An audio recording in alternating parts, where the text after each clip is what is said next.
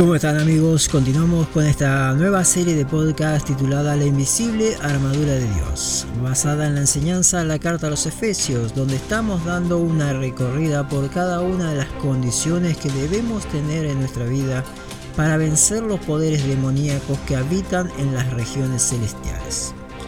Si prestamos atención, la armadura de Dios no se refiere a partes materiales de una armadura, sino a cuestiones que tienen que ver con el carácter y las obligaciones del hombre y la mujer de Dios.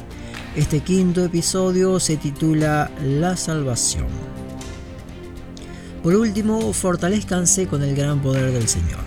Pónganse toda la armadura de Dios, para que puedan hacer frente a las artimañas del diablo porque nuestra lucha no es contra seres humanos, sino contra poderes, contra autoridades, contra potestades que dominan este mundo de tinieblas, contra fuerzas espirituales malignas en las regiones celestiales.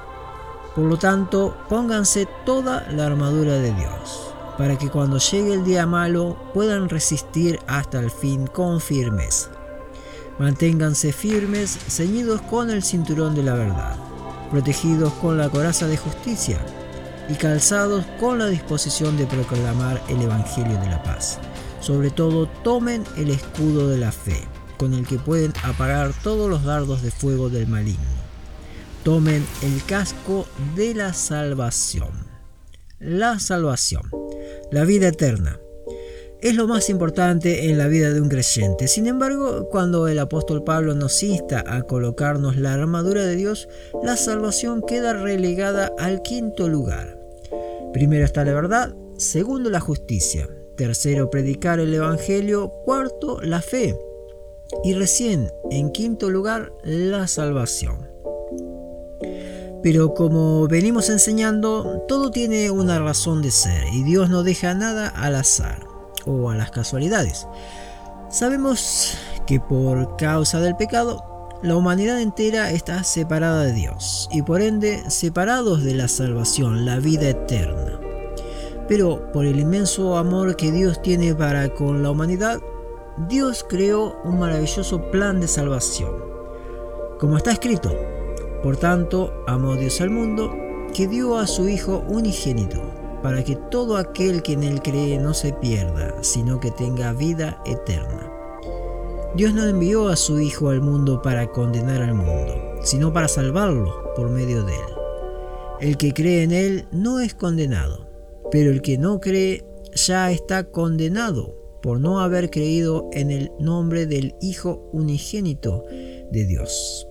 Esta es la causa de la condenación, que la luz vino al mundo, pero la humanidad prefirió las tinieblas a la luz, porque sus hechos eran perversos. Pues todo el que hace lo malo aborrece la luz y no se acerca a ella por temor a que sus obras queden al descubierto.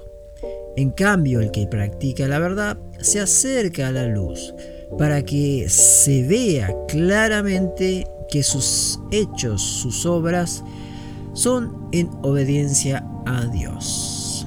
Esto está escrito en el libro de Juan, en el capítulo 3, del versículo 16 al 21. Nuevamente podemos ver cómo practicar la verdad es la llave para acercarse a Cristo, el Salvador. Cuanto más si practicamos la verdad, la justicia, predicamos el Evangelio y tenemos fe. Para ejemplificar, todo este proceso podemos ver en la vida de los apóstoles. Eran personas transparentes, que dejaban ver la verdad por más que se equivocaran. Practicaban la justicia, eran justificados a través de sus actos y sus obras. Predicaban el Evangelio, las buenas nuevas, aun cuando todavía muchos de ellos no tenían fe. En varias ocasiones Jesús los llamó hombres de poca fe o si tuvieran fe como un grano de mostaza, como si les dijera, aunque sea tengan un poquito de fe, ínfima, que eso bastará. Y sabemos que algunos recién tuvieron fe después de ver a Jesús resucitado y haber hasta metido su dedo en las llagas de Jesús para comprobar que realmente había muerto y resucitado. Pero aún con todo esto, todavía no tenían el yelmo de la salvación. Porque ésta llegaría con el sello del Espíritu Santo, el Espíritu de Dios morando en el interior de cada uno de ellos. Recién recibieron el Espíritu por la fe después de predicar, practicar la justicia y la verdad. Realmente la palabra de Dios es maravillosa. Y presta atención a estas mismas palabras que también el apóstol Pablo le escribió a los efesios. En él también ustedes, cuando oyeron el mensaje de la verdad, el evangelio que les trajo la salvación, y lo creyeron, fueron marcados con el sello que es el Espíritu Santo prometido.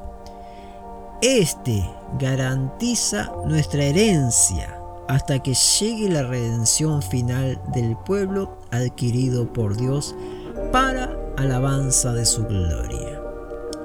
El Espíritu Santo es la garantía de nuestra salvación. No podemos ser salvos si no lo tenemos. Es como nuestro ticket para entrar al cielo.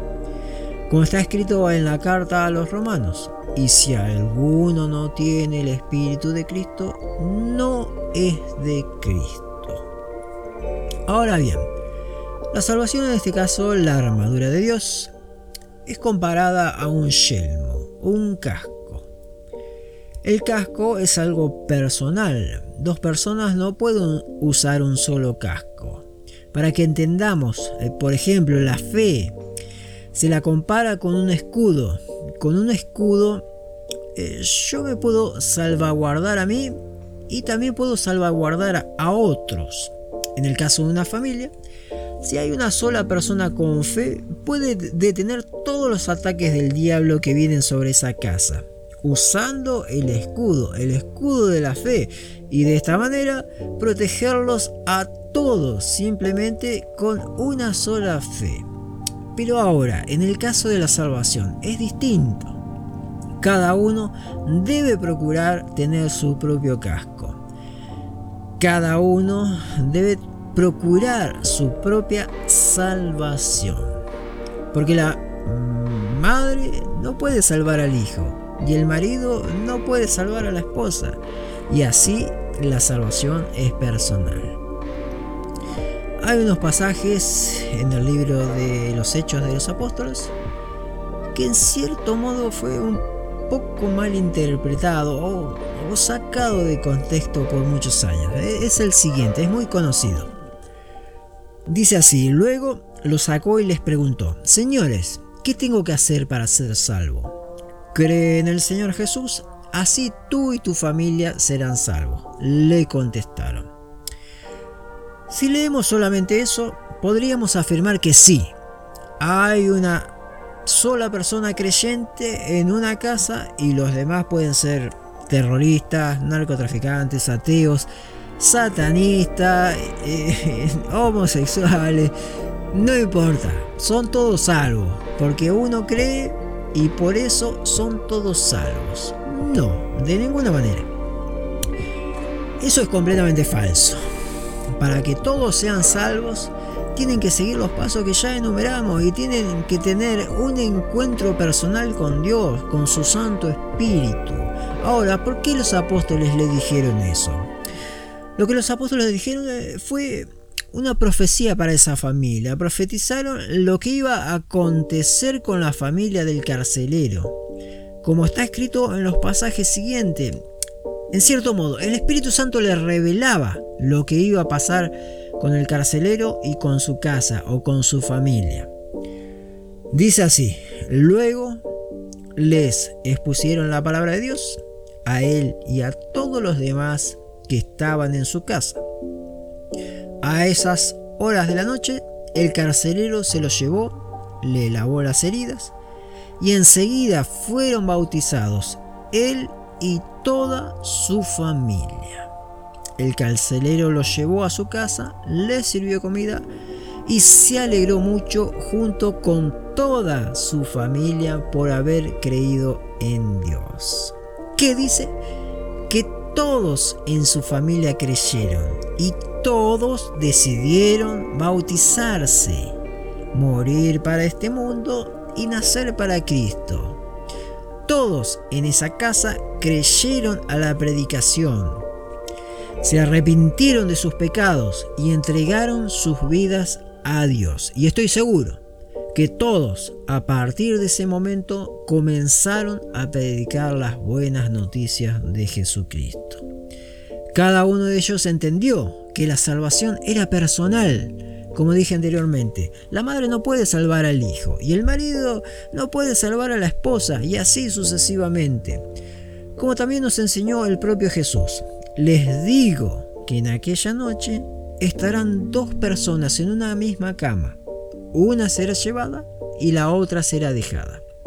Dos personas en una cama esposos, concubinos, hermanos, no especifica, pero sí especifica que uno es llevado para salvación y el otro es dejado para perdición. La salvación es un regalo de Dios a través de la fe en Jesucristo, porque por gracia ustedes han sido salvados mediante la fe. Esto no procede de ustedes, sino que es un regalo de Dios. Efesios capítulo 2 versículo 8. Muchos se agarran de este versículo Siguiente que dice así, no por obras, para que nadie se jacte. Y con esto quieren decir que solamente somos salvos por gracia. Y nada más. Ahora, si fuera así, todo el mundo sería salvo. El que cree y el que no cree. El heterosexual y el homosexual. El honesto y el ladrón. Porque si es un regalo de Dios y nada más hace falta, ni siquiera haría falta predicar a Cristo, porque ya estaría todo hecho por Él y nada más. Esto es una doctrina completamente sacada de contexto de la Biblia. Eh, no vamos a decir que es diabólica, pero es casi. No tiene ningún valor bíblico. Decir que solamente somos salvos por gracia y nada más. Porque si no, hasta quedaría anulado eh, el arrepentimiento y las obras de fe. Como leíamos anteriormente, somos salvos por gracia, por medio de la fe. Acá nos dice que es a través de la fe que obtenemos la gracia para salvación. Y como enseñamos en el capítulo anterior, la fe sin obras está muerta, no sirve. Sí o sí tenemos que tener obras. Jesucristo mismo nos enseña en el día del juicio que somos salvos o condenados según nuestras obras.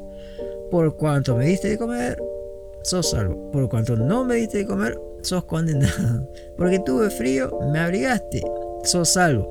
Porque tuve frío y no me abrigaste, sos condenado. Y en el libro de Apocalipsis, nuevamente nos enseña que son abiertos los libros de nuestras obras y unos van a vida eterna y los otros al lago de fuego y azufre, según lo que está escrito en el libro de nuestras obras. Amén. Hermanos, hermanas, amigos, amigas, nuevamente los insto a practicar la verdad, que sean transparentes, que practiquen la justicia y aborrezcan las injusticias. Prediquen las buenas noticias de Jesús no tengan vergüenza de enseñar al Rey y Soberano Salvador Jesucristo. Tengan fe en Dios, crean en su palabra y pónganla por obra. Colóquense la salvación sobre su cabeza y no dejen que nadie se las arrebate.